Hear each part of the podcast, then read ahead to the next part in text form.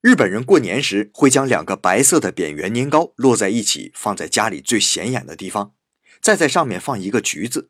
这是什么东西呢？这个呀叫做镜饼，镜是镜子的镜。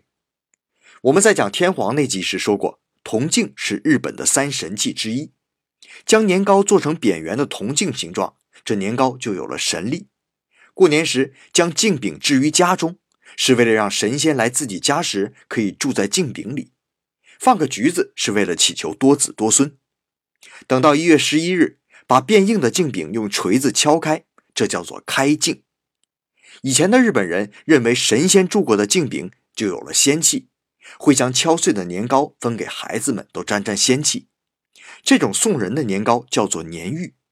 久而久之，送年糕毕竟不如送钱实惠嘛，年玉慢慢就变成压岁钱了。